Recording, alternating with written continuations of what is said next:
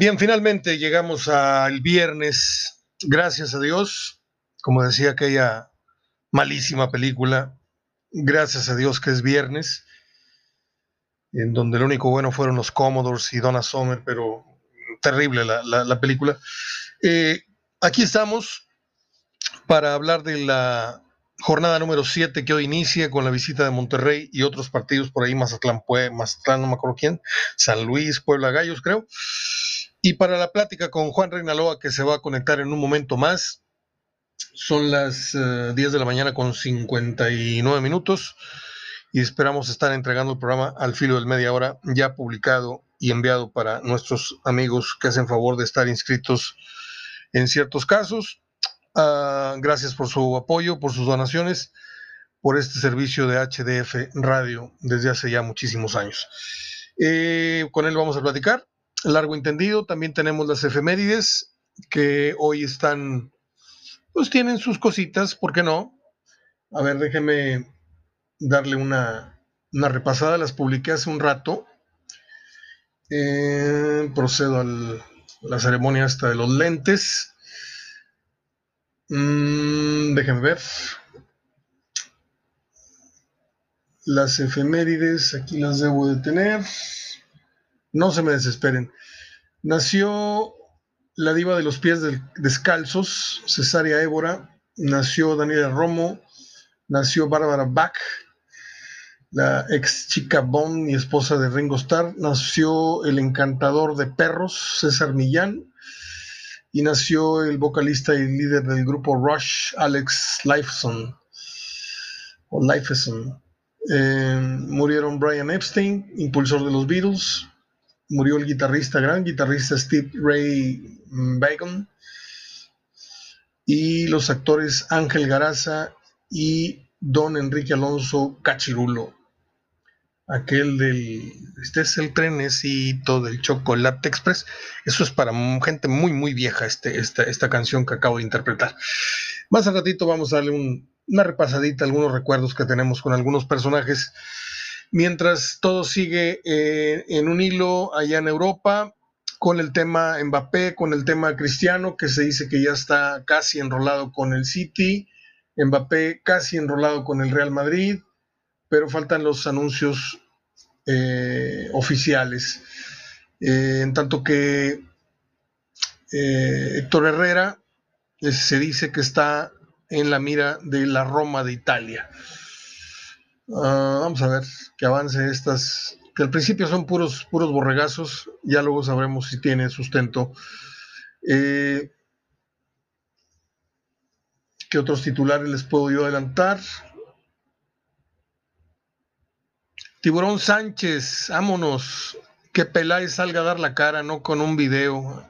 Me parece muy brava y muy correcta la observación que hace el Tiburón Sánchez, que allá en Guadalajara es una voz bastante, bastante autorizada en, esto de, opinar eh, en temas de, de, las chivas. A ver, a ver, ¿por qué se está viciando esto? Déjeme ver. Ya le estamos marcando a Juanito, pero no sé por qué no agarra eh, el altavoz. Mm, a ver, permítame un segundito, porque esto está saliendo muy mal al inicio. Voy a cortar y voy a abrir otro archivo ya con Juan al aire, porque no, no logro, yo sé que ya me está escuchando, pero yo no logro. Aquí está ya. Juan, estamos al aire. ¿Cómo estás? Buenos eh, días. Buen fin de semana para ti. ¿Cómo te va? ¿Qué tal, Mario? Buen día, excelente inicio de fin de semana para todos. Qué gusto saludarles aquí en Hablando de Fútbol. Pues otra jornada más, ya rapidito estamos casi llegándole a la cinturita a esta gordita que pues no trae mucha figura. El torneo este, vamos a ver si de la mitad para adelante o de la mitad para arriba ya se compone la cosa porque este al principio me ha parecido que son vaya, podríamos contar con los dedos los partidos que son dignos de recordar en estas primeras seis fechas, siete por cumplirse este fin de semana.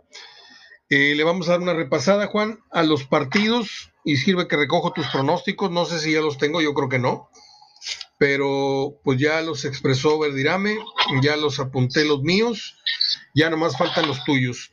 Hoy iniciamos con el Puebla Querétaro y con Puebla, ¿qué? Eh, Mazatlán San Luis, San Luis y con Cholos Monterrey. Vámonos por orden.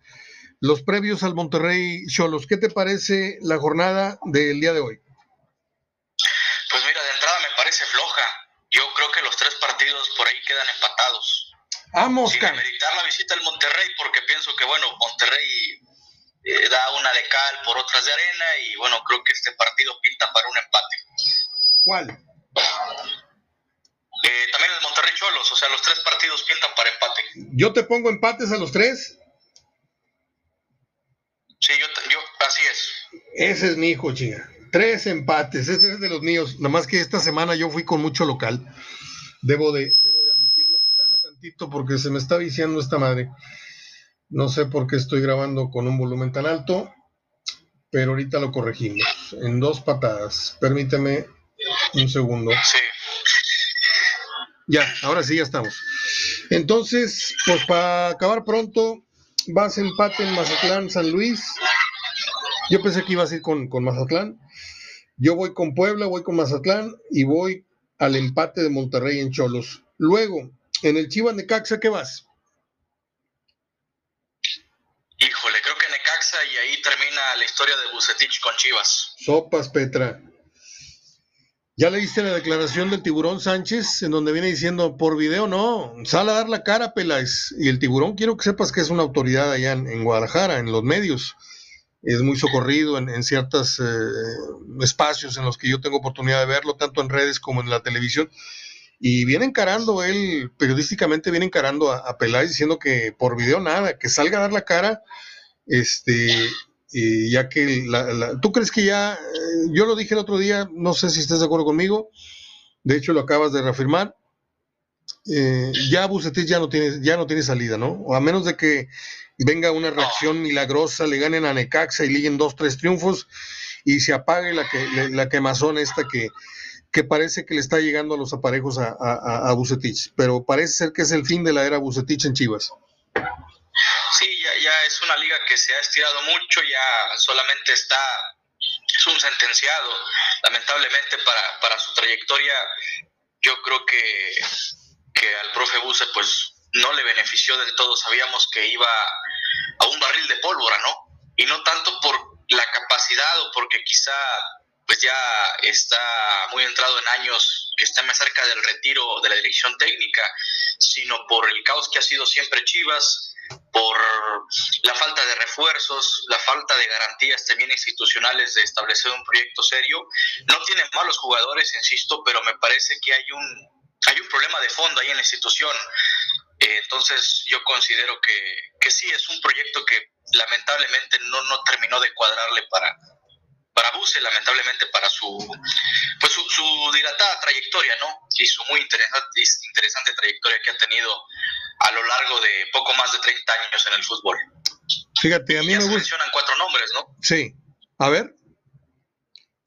Sí, se menciona el, los candidatos, pues eh, Jimmy Lozano, Mohamed, Alonso. por ahí también está Alonso. Diego Alonso y como último recurso que lo está impulsando a Mauri Vergara, este muchacho Michel Iaño, que tiene ahí un puesto directivo que ya fue alguna vez entrenador en Necaxa, no le fue bien, y en la Liga de Ascenso, entonces pues, pues por ahí no te sorprenda que toman esa decisión en dado caso de que no le lleguen al precio a los otros tres entrenadores. ¿No crees que lo de Jimmy Lozano es un poco precipitado? Digo, agarrar un fierro tan caliente como Chivas después de un relativo éxito que tuvo con la selección, pero ¿no sientes que una cosa es una Olimpiada, un torneo cortito y otra cosa es un torneo, un Chivas, torneo corto, comprometido, el equipo? Ya mostró el Jimmy Lozano que no son enchiladas en su paso por Querétaro. ¿Tú crees que sería la, la, la la decisión más correcta, el, soltarle en este momento el equipo a Jimmy. Eh, yo no digo que no sea en, en, en, a futuro, en un mediano corto plazo, un buen entrenador. Sí, pero yo te quiero, quiero preguntarte eso. O sea, yo, yo no se la daría a, yo se la daría un, un, colchón ya muy miado como Mohamed o como Alonso, que son, sobre todo Alonso, que es este un fútbol ratonero, de vamos a acomodarnos todos y vamos a meter un gol y a, cuidarlo a ultranza. Este, ¿Cuál sería tu, tu, si fueras tú de directivo que le habla a la oreja Vergara, por cuál te irías? Pues mira, yo también pienso que es un, que es un riesgo, ¿no? Es un riesgo por, es como ir a quemarse, ¿no? Por el tema de que Jimmy ya ganó la medalla de bronce, pero trato de comprender el pensamiento que tiene Peláez y Amauri o la cúpula directiva de Chivas tratar de llegarle con otro discurso a los jóvenes, ¿no? En este caso, como Chivas fue de los equipos que más aportó al, al, preolímpico y también al, a la selección olímpica, pues yo creo que llevar un tipo que ya conoce y que sacó lo mejor, por ejemplo, de Vega, del otro muchacho Antuna, del Canuelo Angulo. Entonces, la apuesta me parece interesante y también, bueno, pues tratar de llegarle a los muchachos con esa juventud que demostró Lozano. Eso por el lado de Chivas, pero por el lado de Lozano, pues sí, sería, sería mucho riesgo y sería aventurarse también pues a un proyecto que hasta cierto punto luce, luce incierto, ¿no? Entonces, yo creo que por ahí puede ir la tirada. Creo que la primera opción es el Jimmy Lozano. Y en dado caso, bueno, de que no se concreten, ya se van quemando los demás cartuchos. Es correcto. Entonces, trato de interpretar, trato de interpretar eso, Mario, que llegarle a este nuevo plantel, que lo dijo el mismo eh, eh, Jesús Molina, que se ha comido técnicos, ¿no? Ya se comieron, después de Almeida se comieron tres, cuatro técnicos que, que la verdad no tenían tampoco pues no era cualquier técnico, no eran técnicos ya experimentados. Entonces, pues creo que por ahí puede ser la tirada de, la directiva tratar de llevar pues una nueva idea con, con, el Jimmy Lozano. Insisto, no que eh, Buse sea un mal entrenador, ni mucho menos, pero pues me parece que hay cuestiones que a veces no, simplemente no dan, ¿no? No, no dan, entonces no sabemos si es por la misma juventud de los jugadores, por la rebeldía, por los episodios también de disciplina que han tenido. Y me parece que no, no, no termina de encajar la caballerosidad y, la forma también de, expresar sus ideas de buce pues en, un plantel de rebeldes, ¿no? Como lo ha demostrado Chivas en los últimos años. Fíjate, bueno, yo estoy contigo, creo que se van a ir por el Jimmy, llegado, llegado el momento. Me quiero regresar al, al, al punto Bucetich, al tema Bucetich tú sabes que a mí me gusta mucho futurear, aunque ahora que ahora que estaba yo tratando de plantearte esto, eh, decías del retiro y todo esto de Bucetich, pues todavía le quedan equipos por, por, equipos por dirigir, porque ya le dio vuelta, por ejemplo, al Puebla, al Querétaro, a Monterrey, a Chivas, a Tigres, a León, eh, al Cruz Azul, al Pachuca, pero le falta Bravo, le falta Santos, le falta Pumas, le falta América, le falta Atlas, le falta Necaxa y otros que dirigió pues ya no existen como La Piedad, como eh, Tecos, etcétera. Eh, pero no visualizas tú en unos, no sé, porque Bucetich también ya, ya está cansado, o sea, ya está cansado de dirigir, lo veo, lo veo fatigado. Yo conozco a Bucetich y, y lo veo con otra energía, lo veo ya decaído lamentablemente los años van haciendo mella en nosotros y se nos nota mucho en el semblante, en la mirada. Este, ¿no, ¿No ves a Bucetich en un mediano plazo como un director deportivo de Monterrey? Tú imagínate a Monterrey con Bucetich al frente y con el espectro de Suazo en las básicas, eh, con el Guille Franco dirigiendo, con el misionero Castillo, con Herbiti, o sea, se volverían a, unir esas, esas eh, células que le dieron éxito a, Monterrey, pero ahora en otro plano, en el plano de, la experiencia. Yo veo venir más o menos ese, esa, esa secuencia de, de, de, la reunión, eh, ahora que están tan de moda las, las reuniones, así como se reunieron los de Friends y se reúnen los de no sé qué otro programa, eh, yo veo venir en, un corto plazo, porque Bucetich aquí tiene su casa, bueno, tiene muchas en, el país, pero aquí es donde vive. Este, lo que dije de muchas casas no va a, malinterpretar. Él, compra casas, las, las, las ordena, las, las pone como residencias y las venden millonadas, pero aquí tiene su casa. pero no sé qué, qué opinas de este punto de vista. No, no, no visualizas a Bucetich, eh, sino como presidente deportivo en algún área de, de, éxito para, para, volver a conjugar eh, con otros talentos del pasado Monterrey, como lo mencioné. Yo creo que es la, lo mejor que le podría pasar a Monterrey para un proyecto de 5 o 10 años. Sí, también considero lo mismo. Creo que la sapienza o eh, la experiencia que te pueda aportar su sabiduría eh, como hombre de fútbol de más de 30 años no puede ser desaprovechada de buenas a primeras y tirarla por la borda. Entonces, si no es como directivo, yo pienso como un asesor, pero pasa que ya la camada de, técnicos experimentados, por, por decirlo de, de, una forma concreta, como la Volpe, como quien te gusta, como la puente, el mismo Buse, Mesa, la, puente, Mesa también. Por el caso de Mesa no, no se ha visto como directivo. La Puente ya estuvo en Lobos WAP y me parece que no lo hizo tan mal tomando en cuenta pues las aspiraciones del equipo, ¿no? Porque finalmente pues no descendió, fue un proyecto que lo, terminaron desapareciendo. Eh, y, bueno, yo considero que sí, creo que es un técnico que debe de más, eh, o, o, los actores que están en este momento, los directivos deberían de de tomarlo en cuenta para quizá un puesto de mayor jerarquización en el orden de armar un equipo de fútbol. Yo entiendo que los tiempos van cambiando, que los jóvenes, pues eh, existe cierta predisposición a, a, no admitir quizá las ideas de, un fútbol de antaño, ¿no? No quiere decir que con esto no estoy diciendo que, que, las ideas de él, del Tuca, de otros se han vuelto obsoletas, sino simplemente quizá en la manifestación los jugadores jóvenes no los logren asimilar, ¿no? Y eso son cuestiones generacionales y también, pues tienen que mucho que ver, insisto, por la predisposición de los jugadores, ¿no? Eh, tú lo ves en la forma en cómo el jugador ahora habla, cómo se viste, cómo prioriza otras cosas, por ejemplo, a, las camadas de los años 90, de los 80, de los principios de los 2000, ¿no? Entonces, por esa cuestión, creo que, volviendo al tema del profe Buse, creo que los directivos, pues, deben de visualizarlo y qué más aquí en casa, en, Monterrey, y en una institución que él aportó para engrandecerlo aún más, pues tratar de llevarlo como directivo. Ahora, no sé cómo haya terminado la relación. Ya son siete años, bueno, ocho años ya que, que Buse pues se fue lamentablemente por la puerta de atrás sí, de, la, de la institución. Y, pero, con los que tenía el puente quemado ya se fueron, ¿eh? Ah, muy bien. No, pues entonces ojalá, ojalá ahora que se está dando estos reencuentros, pues Monterrey pueda hacer un organigrama interesante basado en figuras que, que pues le dieron brillo a su historia, ¿no? Por ejemplo, yo te diría a nivel internacional una institución ejemplar que suele, suele ser, eh, que, apoya a sus exfiguras, que, que trata también de, de hacerlos que, que se preparen, que aporten al club. Por ejemplo, el Bayern Múnich, ¿no? En el organigrama llegó a tener a muchos jugadores como Franz eh, eh, Beckenbauer, como Karl-Heinz Rummenigge, recientemente tuvieron también a Lothar Mateus. Entonces, ¿por qué no pensar que el Monterrey también pudiera, pudiera ir por esa tendencia y que, bueno, aprovechar toda esa experiencia de Bucetich en un, en un puesto más, más jerárquico, ¿no? Sí.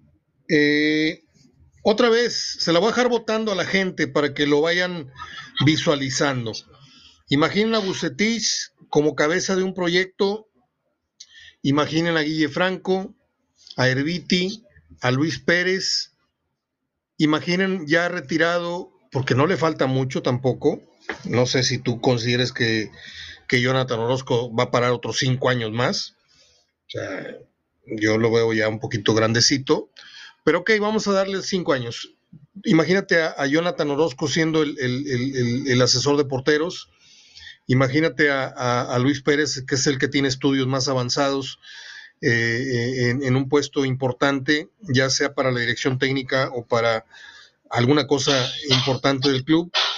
Eh, yo creo que si se logran amalgamar esos talentos que tienen la autoridad para mandar, porque es muy fácil decir, no, voy a poner a este y a este.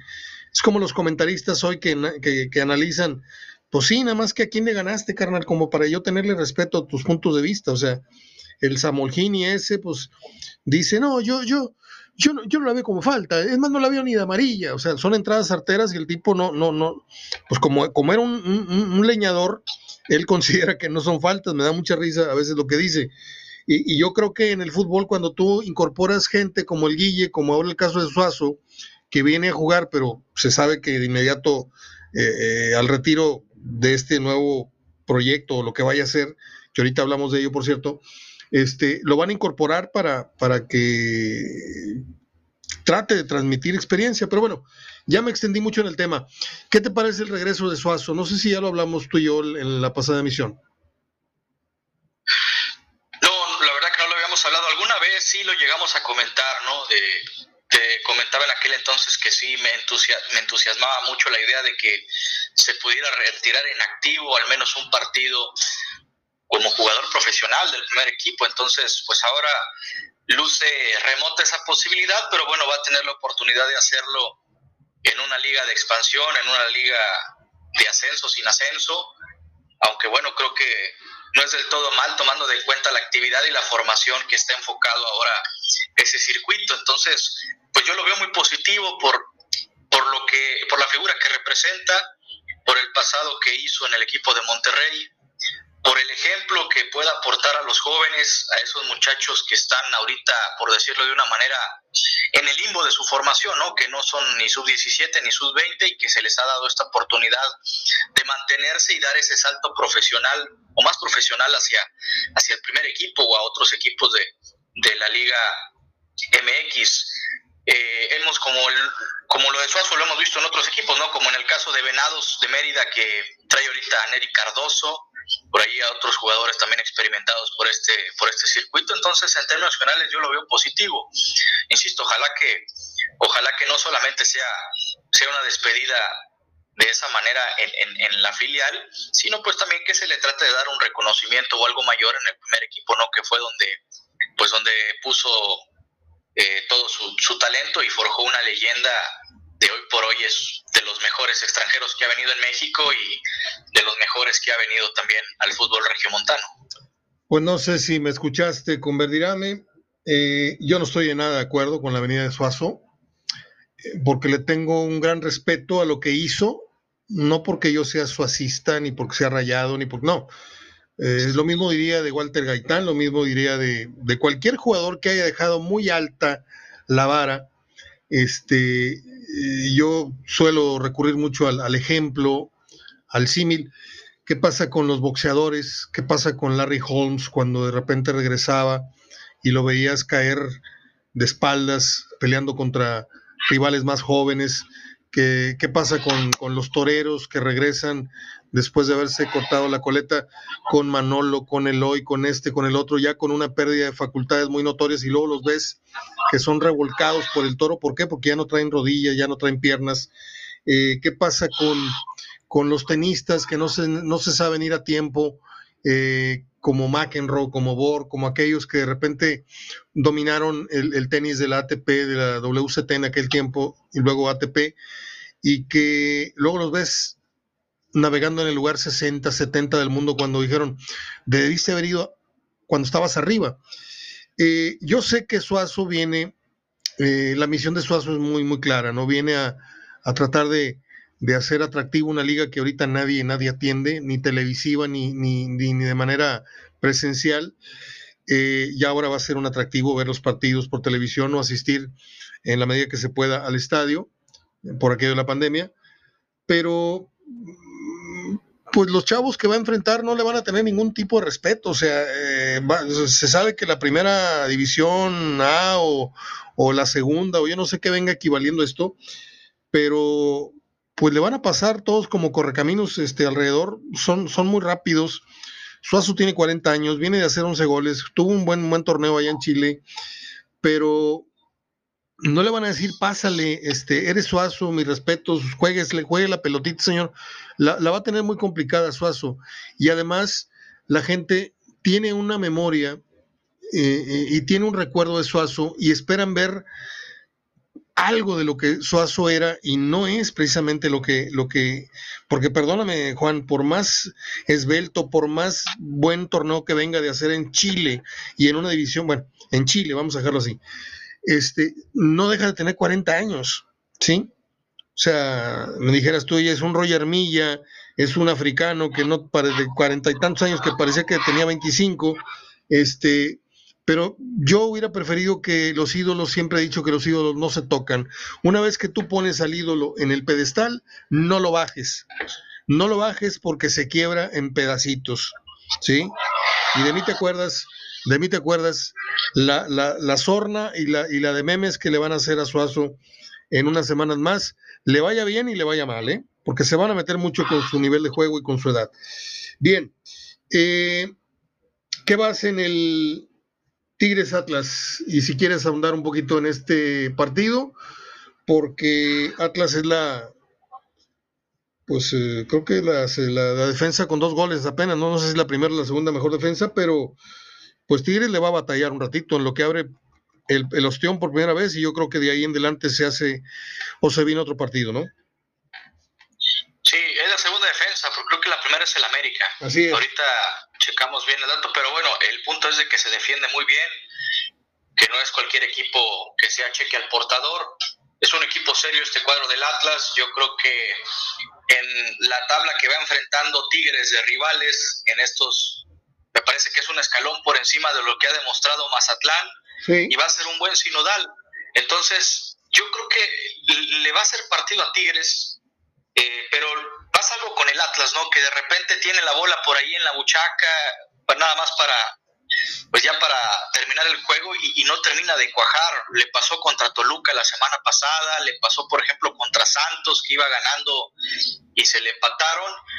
Pero bueno, creo que, creo que es un, es un rival serio, es un rival que se defiende bien, le ha cambiado un poco el rostro el trabajo de Diego Coca. Este equipo ha dejado de ser un, un, cuadro que estaba por la calle de la amargura y bueno, lo ha puesto otra vez a competir. Creo que va a ser un buen encuentro, pero me parece que, que ojalá que Tigres siga reafirmando esa tendencia y yo creo que sí le puede sacar la victoria al Atlas. Muy bien, vas con Tigres. En el León América, ¿qué vas, Juan? Creo que es el juego de la semana. Sí, ese es el juego de la, de la jornada, porque es el líder y sublíder general. Son dos propuestas muy interesantes. América que también se defiende muy bien, pero bueno, le ha costado los, los partidos y ha sido muy criticado, pero no deja de ser un equipo equilibrado, ¿no? Ahora se da esta situación de Renato Ibarra que mágicamente pues se lesionó, ¿no? Se lesionó después de, haber anotado el gol, de que se le vino el aluvión de críticas por el asunto de su regreso, ¿no? Y, y bueno, por el cuadro de León, que bueno, tratará de sacarse la espina por lo que pasó la jornada pasada ante Santos, que, que si bien empató, pero me parece que hasta cierto punto fue frustrante para ellos, ¿no? Por la cantidad de llegadas que tuvieron en la segunda parte, pero yo creo que un empate, un empate pinta este partido. Un empate, pero por ahí si León repite el, dinamismo y América no, no, no se pone al tono, por ahí le pegan una desconocida a la América, ¿eh? Yo, yo voy, este, fui al empate también eh, Verdirame, tú y yo fuimos al empate, pero nada me, daría, nada me daría más gusto que León repitiera el nivel de lo que exhibió ante, ante Santos, aunque luego Santos lo, lo vapuleó en el segundo tiempo, este, y le pusieron un estate quieto al América, ¿eh? porque creo que América sí está comandando el, el, torneo, pero no creo que sea el, el equipo que, aparenta. Yo no lo veo como el, sólido candidato al título. Eh, creo que está lampareando mucho a muchos rivales en el primer tercio del torneo, aprovechando que Tigres apenas ahí va, Monterrey todavía no arranca en, la dimensión que se espera. Este, y creo que América pues está aprovechando esta situación. Pero ojalá y salga buen partido, ¿no? Todos estamos cruzando los dedos, Juan, creo que tú también, para que no volvamos a tener una jornada tan miserable como la pasada. Eh, Toluca Pumas, ¿qué vas? Toluca, yo creo que Toluca recupera, recupera la esencia de la victoria. Bien, vamos al corte de la media hora, estamos platicando de la jornada 7, estamos hablando de fútbol con Juan Reinaloa, yo soy Mario Ortega, no se vayan, el corte es hiper, súper, duper breve. Bien, Juanito, Santos Bravos, ¿cómo andas de tiempo? Porque quiero después de esto platicar contigo de los grupos de la Champions, en donde yo sé que ahí eres autoridad, ahí me das dos vueltas, estás más, más, más preparado que yo para hablar de, temas internacionales. En el Santos Bravos yo creo que no hay ni, ni qué preguntar, ¿no? Sí, exactamente, yo creo que también pues, el, resultado que todos pensamos, ¿no? Se debe de imponer la localidad de Santos, la experiencia, y bueno, ante pues el fallido proyecto que está teniendo el Tuca en Juárez, que pues ya van seis jornadas y nomás no ha ganado. Entonces, este, yo no, no veo que cómo Juárez le pueda ganar al Santos o le pueda hacer quizá cosquillas en este partido. ¿Y qué va a ser el Cruz Azul Pachuca? Cruz Azul. Cruz Azul.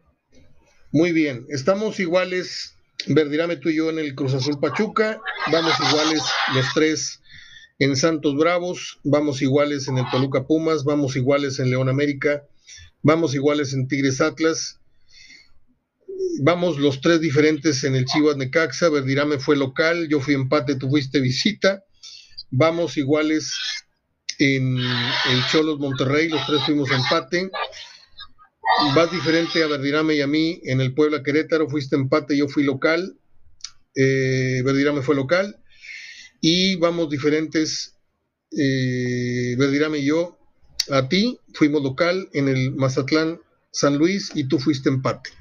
Muy bien.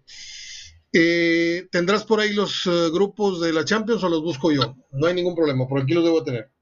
Sí, aquí ya los, aquí los tengo. Bueno. Te sorprendió el sorteo, estuvo muy bueno el sorteo. Sí, la verdad que sí. Este, déjenme ver. Así digo, déjame buscar los grupos si no los hallo. Este, ¿dónde te parece que salta la liebre? O sea, los favoritos creo que están muy claros, ¿no? Vámonos por grupos. ¿Quiénes te gustan para avanzar en el grupo 1? Pues lógicamente, híjole, en teoría debe ser Manchester City y París Saint Germain no deben tener problema, pero Leipzig es, un, es una escuadra, lo considero protagonista, ¿no? Es un proyecto interesante lo que han hecho esta empresa de la, bebida energética del, Toro, en todos sus equipos, le han metido, han constituido muy buenos proyectos y Leipzig pues ya rozó las semifinales hace dos, dos, este, dos ediciones. Entonces, en teoría, Manchester United, eh, perdón, City y París Saint Germain, pero yo no descarto que Leipzig pueda ir dar, pueda dar la sorpresa y se pueda colar por allá en un segundo lugar. Estamos de acuerdo, totalmente de acuerdo contigo. Eh, Todavía no se da lo de Mbappé, ¿verdad? Se supone que en un rato más se debe de tronar la bomba, lo mismo que el caso de... Um, hay otro Cristiano Ronaldo. lo de Cristiano Ronaldo al, City. Se supone que en unas horas se da... Al, United, ya están, lo están poniendo en el United, que regresa. ¿En el United o en el City? En el United. Se cambió la cosa de último momento y mencionan que fue una llamada de Sir Alex Ferguson, los dueños del United le hicieron una oferta de 30 millones al año, un contrato hasta 2023 por dos años y, dicen que ya se despidió de la Juventus y va a tomar esa oferta finalmente, va a regresar a donde comenzó. Muy bien, muy bien, pues me parece perfecto. Eh, vamos a ir con los grupos. ¿Qué vas en el grupo qué? ¿En el B o en el C? ¿En el cuál vamos? En, el B es el grupo de la muerte porque está el Atlético de Madrid, Liverpool, Oporto y el Milan. Este, este, este está bravo, este grupo. Entonces, híjole, de entrada, pues Liverpool y Atlético de Madrid por el protagonismo que han tenido en las últimas ediciones. Hay que ver el Milan porque el Milan también hace mucho que no participa en la Champions, un cuadro histórico el segundo más ganador de, orejonas después del Real Madrid, creo que tiene siete y que bueno, se ha rezagado ¿no? en este protagonismo europeo, pero no deja de ser un club legendario. Y el Porto que de repente da batalla, que la edición pasada eliminó a la Juventus, pues no podemos descartar una sorpresa, este grupo está para cualquiera también, pero de entrada pues Liverpool y Atlético. Ok, voy de nuevo porque voy a tomar nota. Yo fui en el grupo A, fui con Manchester City y, y el París. ¿Tú fuiste con quién? También con Manchester City y París. Ok, vamos iguales. En el grupo B, yo voy con el Liverpool y con el Atlético. Sí, también. Ok, vamos iguales. Uh, Liverpool y Atlético de Madrid. En el grupo C, a ver, aquí está bueno. Vamos, yo creo que el primero que debe ser señalado ahí es el Dortmund, ¿no? Y, sí, el Borussia Dortmund. Y no sé si el Sporting, no sé si el, si el Ajax, ahí es donde estoy dudando. Me voy a ir por el, el me voy por el equipo holandés. Dortmund y Ajax. También. ¿También? Sí, también. Es, un equipo que es más experimentado en, en cuestión de copas europeas, que bueno, hace dos ediciones o tres ediciones, 2019 llegó a la semifinal, que ha estado en Europa League, ha sido desmantelado, pero bueno, creo que tiene, además tiene a este muchacho Edson, Edson Álvarez y el Sporting de Portugal, que pues es el campeón de la liga portuguesa después de 19 años. Entonces vamos a ver si no le pesan este, este escenario de regresar otra vez a, la Champions, ya varios, varios años que no lo disputa. Entonces, pues sí, también voy con el Ajax. Muy bien. Eh, estamos en el grupo D. Vamos a ver, en el D yo voy con obviamente Real Madrid e Inter. Sí, también, también Real Madrid e Inter, aunque fíjate que la edición pasada estos dos rivales también estuvieron en, un mismo grupo, junto con el Shakhtar de Ucrania. entonces repiten tres, tres equipos ahora en esta edición y se le suma el Sheriff Tiraspol de Moldovia. Eh, Moldavia Moldavia es este, este equipo que por primera vez estará participando una representación de, este país eh, de Moldavia estará participando en, la Champions entonces eh, ahí yo también considero que es el Inter y el Real Madrid aunque en la edición pasada el Inter se quedó y no pasó a los octavos muy bien grupo E Bayern y Barcelona y quedarán fuera creo que Benfica y el Dinamo de Kiev. También, también considero este que son los favoritos. Vamos ahora al grupo F, Villarreal, Manchester United, Atalanta y el Young Boys. Este parece como programa de televisión. Este voy con aquí le dudo porque el Atalanta dejó buenas sensaciones en, un pasado reciente, pero yo tengo que ir con Villarreal y con Manchester. Manchester United y Atalanta. Creo que el, Villarreal finalmente pues es el campeón de la Europa League, por eso ganó el derecho a disputar la Copa, es un equipo que lo ha hecho muy bien, es muy joven, pero creo que el Atalanta, la consistencia que ha tenido en las dos, últimas ediciones, le dan mejor cartel que, el, presente del Villarreal, aunque bueno, para mí no, no descarto tampoco que el Villarreal pueda hacer algo interesante en el grupo, pero, pero voy con el United y Atalanta. Muy bien. En el grupo G, Sevilla, Salzburgo, el Wolfsburg y el Losk. Pues aquí voy a ir, con, voy a ir con el Sevilla y el, equipo alemán, Wolfsburg. Muy flojito el grupo, es el, me parece que el más flojo. Yo también voy con Sevilla y voy con el Lille de Francia. el, eh, ah, eh, sería el, el, el LOSC, es, es, las siglas que yo tengo. El, el LOSC, sí. Ok, es que no lo supe descifrar yo, entonces, entonces me rajo y me voy con el IL también. El IL francés. Creo que va a venir mucho a la alza el fútbol francés ahora con esto de Messi. Y estamos iguales ahí en los grupos. Y terminamos con el H, en donde está el campeón Chelsea, Juventus, Zenit y Malmo. Creo que está clarísimo, ¿no? Sí, sí, sí, encantado. A pesar de que Cristiano se va de la Juventus, creo que Juventus sigue teniendo un equipo competitivo. Y bueno, pues el Chelsea es el actual campeón. Lo deberá de refrendar. Y, yo creo que también pues, es el favorito para por encima de la Juventus en este grupo y los dos pasando octavos de final. Son dos, son dos por, por grupo, ¿eh? aquí no hay repechaje ni nada de esas tarugadas. Así es, no, no, son dos por grupo. Por ahora, es un formato como el del, Mundial de 32 equipos, aunque ya ves con esta disputa que la Superliga y que la UEFA está en contra, se supone que va a haber una reestructuración para cambiar el formato y e incluir a más equipos en un futuro, pero por ahora son estos 32, avanzan los dos mejores de cada sector. El tercer lugar eh, le dan por ahí una consolación de ir a, la Europa League, a las fases más avanzadas. En este caso comienza a partir de 16 avos.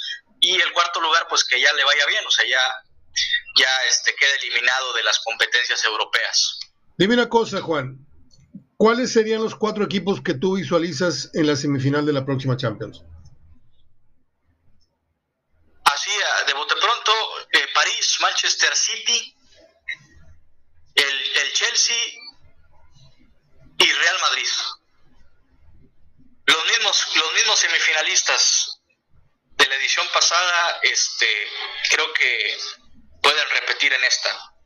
Y el Real Madrid, eh, creo que le va a venir muy bien Mbappé, pero tiene algo la Champions con el Real Madrid, a pesar de que no la ha ganado en las últimas tres ediciones, pero es un equipo copero que sabe jugarla.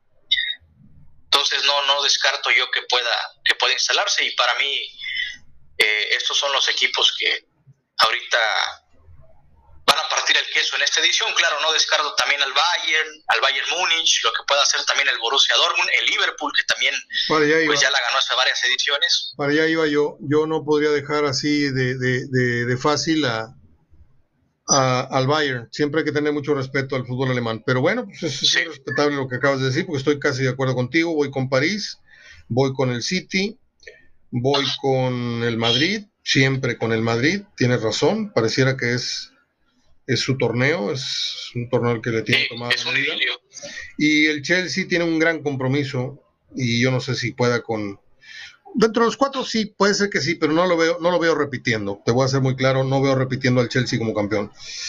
Eh, veo una gran obligación a, ver, si no revienta eh, la presión eh, inmediata que, tiene que sentir Messi al, llegar a un equipo al cual está obligado a llevar a la final por lo pronto llevarlos a la final a ver si la ganan. Y va a estar, yo auguro una extraordinaria Champions eh, eh, la venidera, Juan. Algo más que nos quede en el tintero. ¿Qué te gusta para este fin de semana? ¿Qué platillo te gusta? Pues mira, Sí, adelante. De partido de fútbol, sí, eh, indudablemente León América es el líder y el sublíder del actualmente de la tabla. Creo que son dos propuestas eh, opuestas, pero no deja de ser atractivo porque son competitivos, ¿no? León pues, le apuesta más al, fútbol ofensivo, América es un poco más pragmático y ese partido pues es el que la liga tiene que presumir. Yo creo que indudablemente es el que me genera mayor expectativa por encima de cualquier otro. Eh, bueno, ¿qué te parecieron las declaraciones de Javier Aguirre? Otra cantinfleada más, ¿no? Sí, lamentables, creo que ya, lo, ya se había comentado, a quien ya los comentado también reiterado en el espacio, creo que, de repente Aguirre está subestimando también a los compañeros de los medios y me parece que por momentos no sigue, o, más bien sigue sin dimensionar ¿Dónde, está, dónde está parado, ¿no? Sí, es, lo dijiste tal cual. No es Pachuca, no es el Leganés, no es Monclova. O sea, ahora tú, Tú imagínate que esto lo hubiera dicho en el América, sería un escándalo nacional. Sí, claro. Sí, totalmente. Y lo digo porque, bueno, se, se, barajó en algún momento, el América siempre también lo ha tenido ahí en, carpeta, el nombre de, Aguirre, y antes de, del América, bueno, pensó venir aquí en el Monterrey, pero, pero sí, bueno, considero que, que Javier trata también de aminorar un poco la crítica, pero pues me parece que un técnico de su categoría, su cartel, pues me parece que tiene que ser más autocrítico, ¿no? Tiene que ser más autocrítico y tratar de quizá pensar un poco más en, lo que en lo que tiene que transmitir, ¿no? Al ser la cabeza principal del proyecto, yo yo estoy de acuerdo que su personalidad, su, forma de ser, su forma de expresar también sus ideas, pero pues la realidad indica que Monterrey no, no tiró a gol el partido pasado y un equipo del calibre de, Rayados, pues eso es inadmisible, ¿no? ¿Me la compras o no me la compras, Juan? Dije o no dije, en la jornada cero, se me hace muy ojona Papaloma en el caso de la avenida de Javier Aguirre. Sí. sí, porque aquí lo estuvimos, bueno, lo estuviste externando, pero fue también con un servidor aquí en, pero a priori, o sea, en, el intercambio de ideas. Ahorita todo el mundo se está más o menos como los perritos a los tres meses de nacidos, están abriendo los ojitos.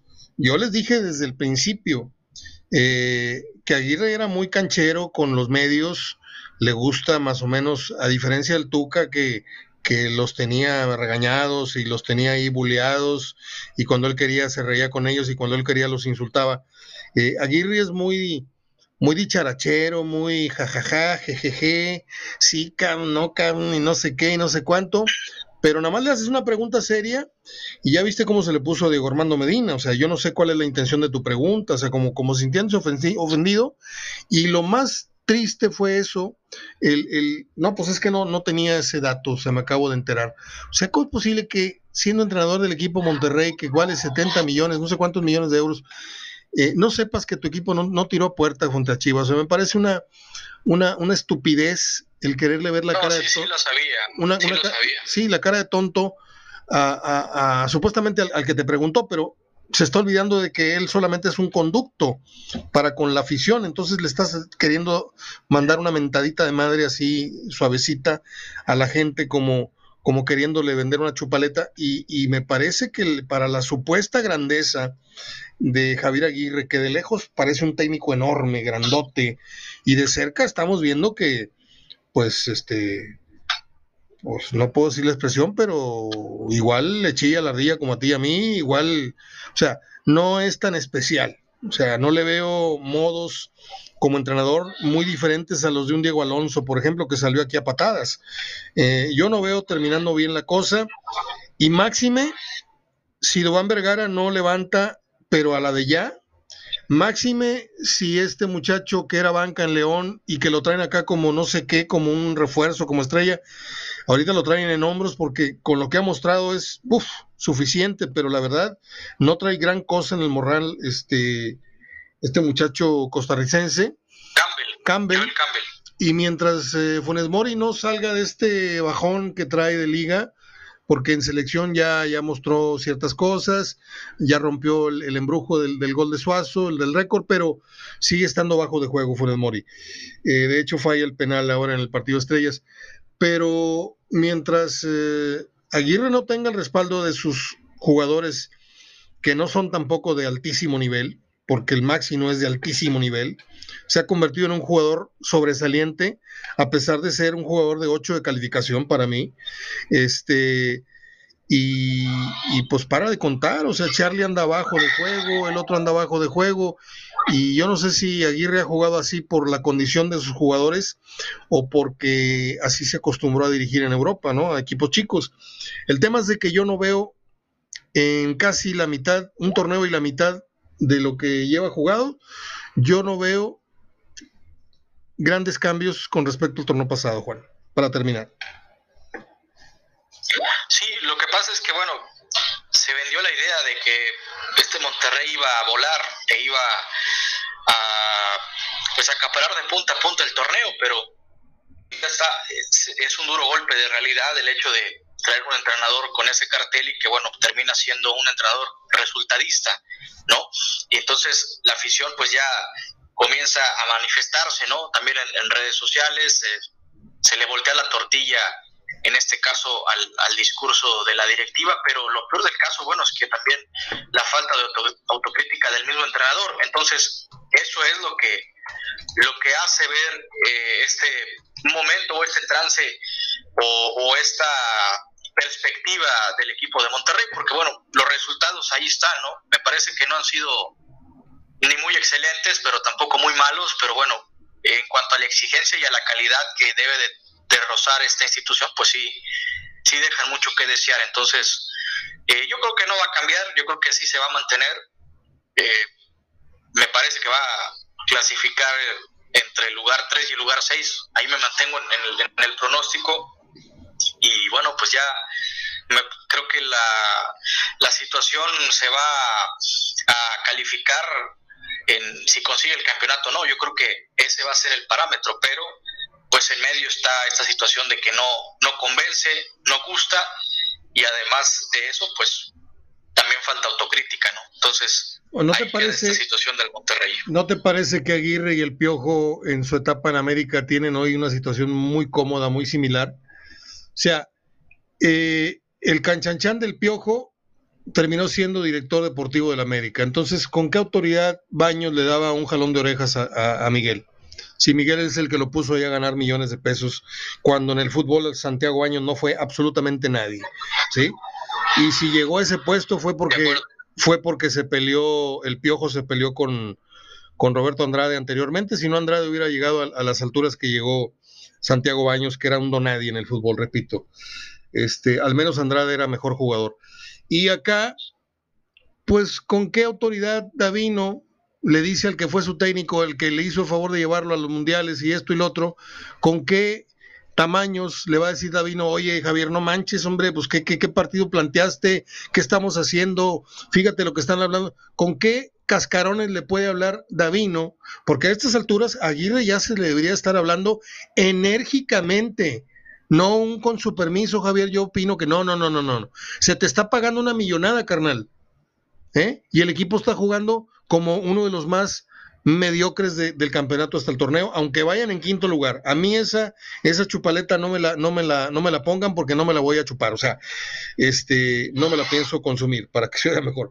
Eh, yo siento que está en una cómoda muy, muy, muy eh, evidente, Javier Aguirre, teniendo como colchón eh, ahí a, a Davino. Y pues, ¿quién más? ¿Quién más te puede decir algo? ¿Algún directivo de estos yuppies que tiene Monterrey, estos nuevos?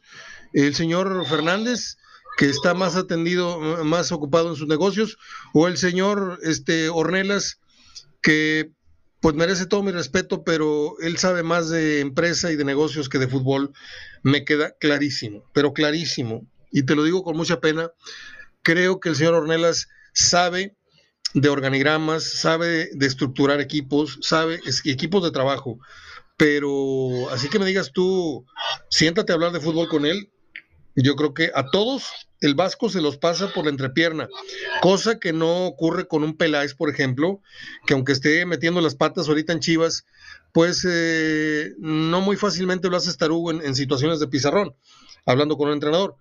Pero no sé qué opinas de todo esto ya para terminar.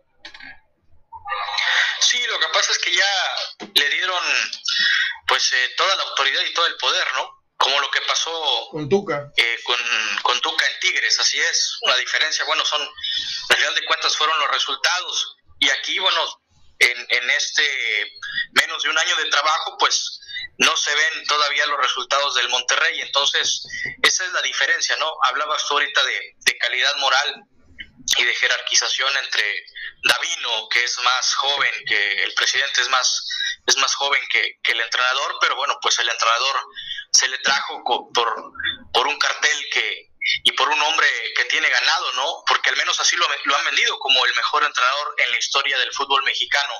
Entonces, esa es la situación que pasa con el Monterrey, es un golpe de realidad, es una pared entre la personalidad de Javier Aguirre, su figura, lo que representa, pero al mismo tiempo, pues los resultados que estamos viendo a la mano y la forma de jugar del equipo hasta este momento. Ahora voy a abrir el paraguas de una vez, ¿eh?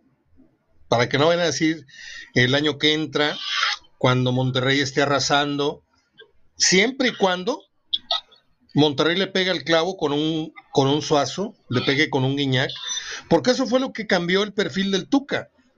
El Tuca hasta que no tuvo a Guiñac, hasta que no tuvo a, a Nahuel, hasta que no tuvo pues una, una columna vertebral impresionante con, con Guido, con Carioca, con Nahuel, con, con Guiñac. Hasta ese entonces, el Tuca no se convirtió en un técnico este, exitoso. Siempre fue cuestionado por ratonero, siempre fue cuestionado, pero llegaron estos, siguió siendo ratonero, pero siguió siendo ahora un técnico exitoso de títulos. Y pues ahí cacheteó a todos los que lo criticamos, nos, nos pintó un dedo como diciendo, a ver, síganme criticando, ahora yo soy campeón, multicampeón, tengo no sé qué tantos eh, partidos dirigidos, ya rompí no sé qué tantos récords, perfecto, está bien, ni modo, usted la tiene y usted la trae y no me la pega, o sea, si Aguirre, yo no sé si por suerte de él o, por, o porque alguien de, de la directiva le pega el clavo trayendo a algo parecido a Suazo, algo parecido a, a, no a, no a a Guiñac, eh, puede ser que ahora sí veamos a la otra personalidad de, del técnico que, que va en caballo de Hacienda con un equipazo. Ahorita dicen que armó Monterrey un equipazo, yo no lo veo, ¿eh? Yo no lo veo. A Dubán yo no te lo compré y te lo dije desde la jornada cero, antes de que jugara. Yo no creo que sea mejor que, que Dorlan y, me, y no, me, no me bajo de ese, de ese pronóstico. Dure lo que dure la estancia de Dubán, yo te digo, no va a resultar mejor contratación que el mejor Dorlan y que, y que los números que dejó Dorlan, dejó Dorlan, no siendo de mi agrado, pero dejó la vara bastante alta en goles y en asistencias en lo largo de su carrera. Eh, yo no veo el equipazo, de la cintura para arriba. De la cintura para abajo, el mero mole de, Javier, que es escuela de Mejía Barón, que es escuela de Tuca Ferretti, y él viene de la misma olla, que es priorizar lo defensivo. Primero que no me hagan daño y después adelante a ver cómo hacemos. Y otra conclusión a la que estoy llegando. Me queda claro que la leyenda urbana, aquella de Lechenle ganas, era el Aguirre, y el pizarrón era el de Nacho Ambriz cuando los dos eran mancuerna. Eso me lo dijeron de buena fuente hace muchos años, ¿sí? Que el que realmente implementaba con los pocos recursos futbolísticos que llegaron a tener en Osasuna, en esto, en otro, que el que realmente hacía el pizarrón era el cepillo Ambriz. Y el que daba las palabrotas y las palmadotas y una que otra indicación, muévete, digo, tampoco vamos a negar que Javier sabe de fútbol, pero no está tan actualizado ni es tan moderno en sus métodos como lo es el cepillo Ambris. Ahí te las dejo votando, lo platicamos otro día si quieres, mi estimado. Eh, Juan Reinaloa. Sí, es que me, me Es, como... Sí, adelante. Como cuando se decía que en aquel Monterrey del 2003 eh, el cerebro en realidad era Alejandro Sabela, que en paz descanse, ¿no? El estratega, el, el que ponía la táctica. Sí, totalmente. Y como Hugo Sánchez con el otro que estaba allá arriba dirigiendo, o como, ¿qué? ¿Fue, quién, ¿A quién le hacía la, la, la plana a Mario Carrillo? Le hacía la plana a Hugo Sánchez, ¿no? le hacía la plana a. No, al Vasco también, se lo llevó al Mundial del 2010. Es cierto. Y a, y a Víctor Manuel Aguado en el, en el América. Esa, a, esa. Puente también. Esa, esa. Pero bueno, la Puente. Pero, pero en el 2010 lo llevó a Mario Carrillo. Y había otro que le hacía la plana a Hugo Sánchez, pero se me olvida el nombre en este momento. Eh, Egea. Egea. Egea. Así es. Sí, argentino que Qué curioso, fíjate, él, siempre ha trabajado en equipos de liga de ascenso y nunca ha tenido oportunidad de dirigir un equipo de primera. Es que se necesitan muchos padrinos para, muchos moches para ello, mi estimado Juan. Te mando un abrazo muy sabroso que platico contigo. Deseo que tengas un fin de semana reparador, que nos divirtamos viendo fútbol y que estemos lejos del virus en la medida de lo posible. Estamos en contacto el próximo domingo en la noche, si Dios quiere, Juan. Claro que sí, Mario, un abrazo, saludos a todos y que disfruten el fin de semana y que la salud, pues tengan mucha salud, ¿no? Que es lo, más primordial y, preciado en, este, en estos momentos. Muy bien, Juan, abrazo. Hasta el próximo lunes. Aquí corto la, la llamada. Gracias. Bye. Es eh, Juan Reinaloa. Yo ya no tengo tiempo de abrir otro archivo. Ya les adelanté las efemérides y, y ya está. Eh, creo que hemos cumplido entregando un programa pues de una conversación que espero les haya resultado interesante. Déjame ver si puedo. Um, no, ya les dije de Bárbara Bach, una mujer hermosa que pues, estuvo en el cine como chica Bond, que se casó con Ringo Starr. Eh, este muchacho César Millán, el famoso encantador de perros, la mujer lo dejó en la calle, tuvo que adoptar otro nombre y que tiene una historia de vida muy, muy interesante por ahí si usted quiere leer su biografía. Soy Mario Ortega hablando de fútbol. Mi abrazo, mis oraciones a las personas que han perdido seres queridos todos los días. Ayer otra buena amiga aquí en el Facebook perdió a su, a su jefecita y, otro amigo a su mamá. Y así todos los días me amanecen cinco o seis esquelas. Es doloroso para mí, pero pues mi, abrazo y, mi deseo de que usted conserve a sus seres queridos con, con mucha salud. Hasta el próximo lunes.